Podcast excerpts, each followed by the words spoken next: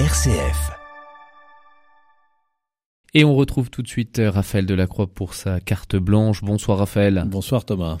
La Coupe du Monde est désormais derrière nous. La défaite digérée, on peut dire qu'elle aura fait du bien à tout le monde, Raphaël. Oui Thomas, et la question du boycott et du Qatar mise à part, ce qui n'est rien, bien entendu. On peut se dire que s'il y a une chose où se retrouvent Emmanuel Macron, Jordan Bardella, le général Pierre de Villiers, mon boulanger, l'architecte de mon beau-frère et François Hollande et tant d'autres que tout sépare, eh bien, c'est le soutien à l'équipe de France de football. Mais si la seule chose qui permet à des Français de se retrouver, c'est le foot, eh bien, c'est qu'il ne reste vraiment plus beaucoup de choses pour cimenter notre société puzzle. Si les stades sont les derniers lieux où les Français sont capables de se retrouver avec ferveur, c'est qu'ils se divisent sur à peu près tout.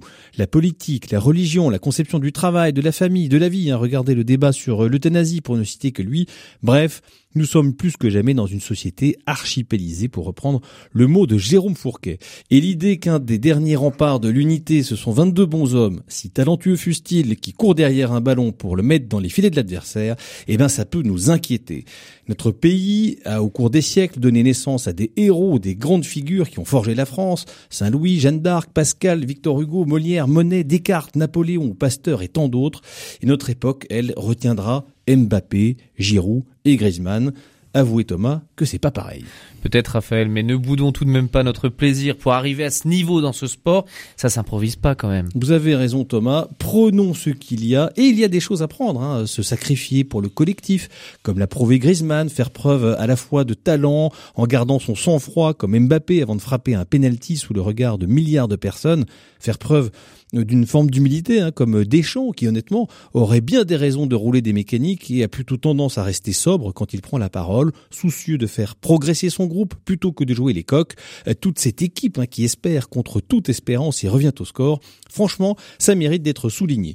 Et les millions qu'ils gagnent mis à part, ils peuvent être source d'exemple pour notre jeunesse. Mais honnêtement, Thomas, pas sûr que ça suffise, n'en déplaise au président de la République, pour faire l'unité de nos pays.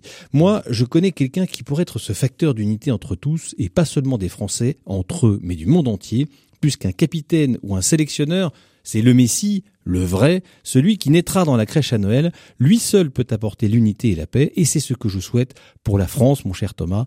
Joyeux et Saint Noël. Eh bien, c'est partagé joyeux et Saint Noël aussi à vous et à toute votre famille. Un message qu'on transmet aussi à, tous nos auditeurs. Allez, bientôt 18h15 sur RCF Anjou. C'est l'heure maintenant de retrouver notre invité politique.